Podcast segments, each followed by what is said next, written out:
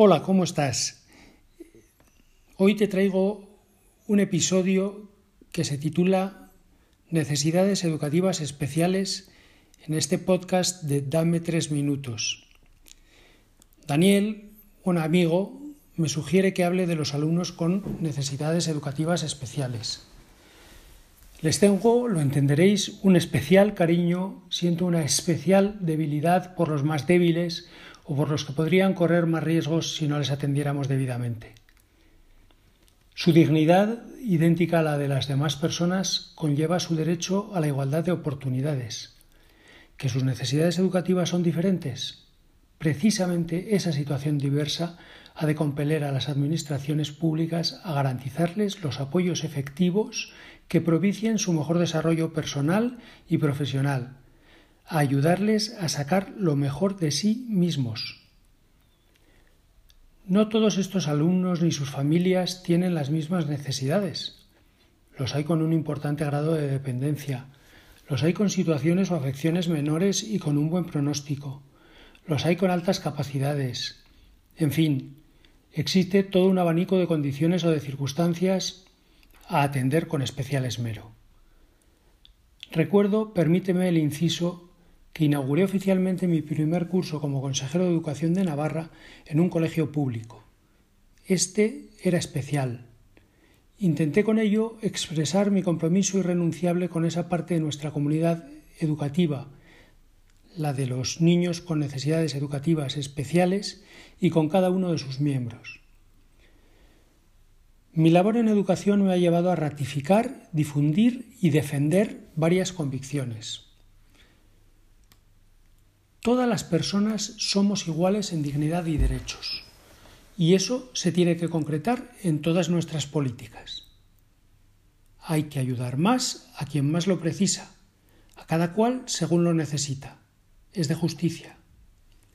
La vida, derechos y oportunidades de todos hay que defenderlos en los nueve meses de embarazo y consecuentemente con ello tras el nacimiento hasta la muerte natural, y no sólo con la palabra que también.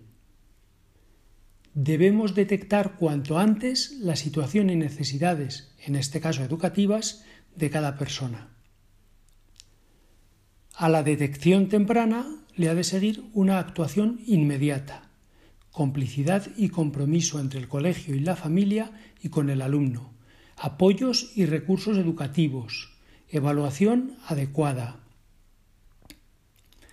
las familias o los alumnos afectados pueden ser personas sufrientes y por tanto es esencial comprenderlos, ponernos en sus zapatos y cooperar a que el chico o chica en cuestión den lo mejor de sí mismos desde el punto de vista personal y académico. La mejor herramienta pedagógica, aunque no la única, es el cariño. Necesitamos alumnos felices. Esto vale para todos, y no quiere decir, a veces bien al contrario, que haya que darles siempre aquello que puedan apetecer. Un chaval con necesidades educativas especiales con frecuencia da a la sociedad más de lo que recibe de ésta. Tenemos profesionales como la copa de un pino, y todos, y empiezo por mí, el reto de mejorar día a día nuestra aportación para construir una sociedad más justa y más humana. Ocuparnos de estas personas, de cada una de ellas, nos ayuda además a hacernos mejores. Podría compartir muchas más cosas, pero se me van los tres minutos del episodio. Acabo provisionalmente con una. En este ámbito no cabe la menor autocomplacencia. Siempre hay camino por recorrer. Aunque ya solo por haber podido ayudar a que alguna de esas personas con importantes necesidades educativas especiales cambie su vida para bien, habrá merecido la pena haber sido consejero de educación, incluso en los tiempos más duros, en los de mayores penurias económicas y políticas.